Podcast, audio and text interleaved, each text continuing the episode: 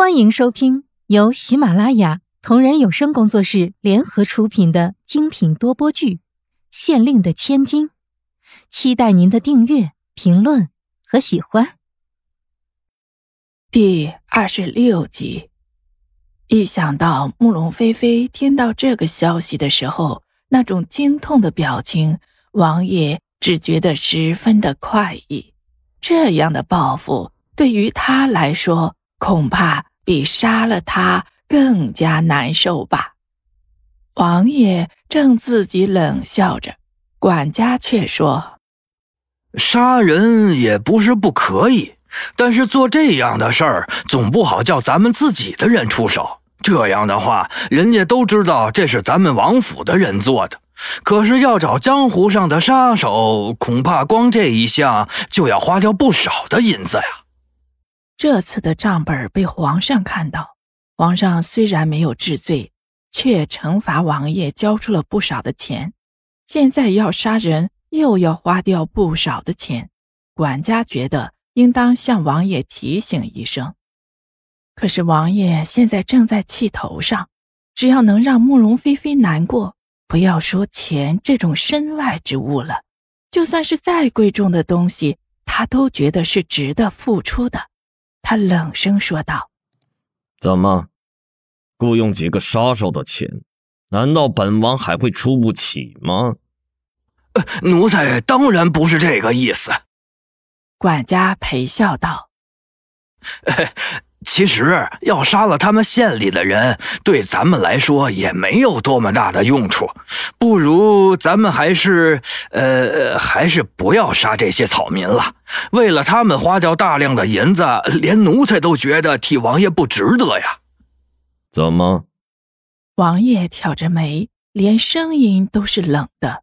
他几乎是咬牙切齿的说道：“现在你倒是越来越有出息了。”现在都开始要交给本王该怎么做了，是不是？现在王爷正在气头上，管家当然是知道他现在不好惹，于是就乖乖的闭嘴说道：“奴才当然不敢。既然王爷这样吩咐，奴才现在马上去办就是了。王爷千万不要生气，气大了伤身体。王爷现在安然无恙，这已经是大幸。王爷可一定要保重身体。”那管家说了这几句，这才走出去准备找杀手的事了。其实王爷自己也知道，这次的事情是他冲动了，花掉那么多的银子本来已经不应当，而杀掉那么多的人，更是会引起人们的不满，说不定就要将矛头指向他这个王爷。现在他在皇上那里已经没有什么好的印象。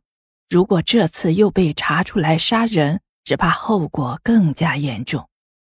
但是现在，他只要想起慕容菲菲，想起自己竟然被这样一个女人算计，他就觉得无论如何都咽不下这口气。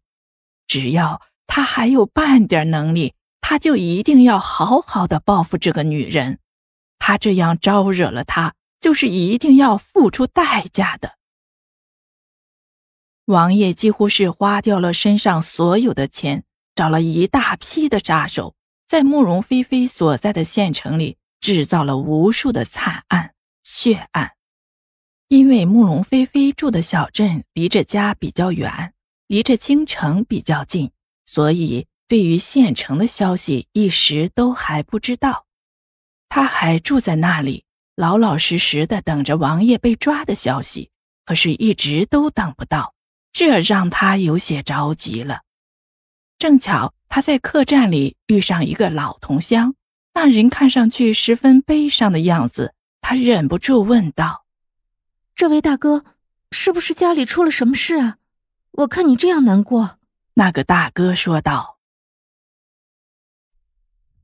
嗨，这位姑娘，你千万不要再提了。咱们县城……”现在基本就是一片血海，能被杀的，现在几乎都被杀了。这句话如同一个晴天霹雳，在慕容菲菲的脑子里轰然炸响，她脑中空白了一下，然后才问道：“什么血海？你这样说是什么意思？咱们那里到底出了什么事儿啊？”那人哽咽着说：“我一直在外头做生意，也是今日才得到消息，说是咱们那里……”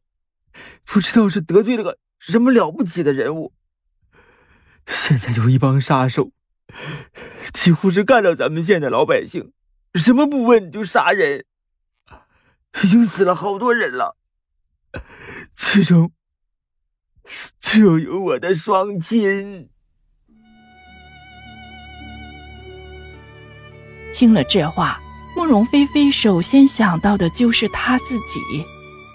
他将那些证据已经给了皇上，可是京城里却始终没有动静，说王爷被抓。所以这样看来，皇上是根本不打算将王爷抓起来了。如果这样的话，王爷势必要查出来到底是谁偷了他的账本，然后报仇。虽然当时慕容菲菲的身份没有泄露，但是。如果王爷真的想要知道、查清楚他的身份，还是非常容易的。竟然是王爷查清楚了，可是又找不到他的人，这才将怒气都发泄在了他县上的百姓身上。他心里一阵愧疚，忍不住又问道：“这位大哥，我也只能劝你一声节哀了。我还要问问你。”你知道咱们县的县令现在如何吗？王爷这样暴虐的性子，他一个人惹怒了他，他连他们整座县城都不要放过。那么，对于他的家人，想来他是会更加狠厉了。慕容菲菲的手心里捏着一把冷汗。倘若他的父亲真的出了事，他这辈子都会于心不安的。那个大哥想了想，说道。哎，对于咱们县令，一时倒还是没听到什么消息。慕容菲菲听了，稍微松了一口气，但是看着眼前的男人，心里还是觉得愧疚极了。毕竟，如果不是因为他，想来这些百姓根本就不会死，而这位大哥也不会尝到失去亲人的滋味。本集已播讲完毕。下集精彩继续。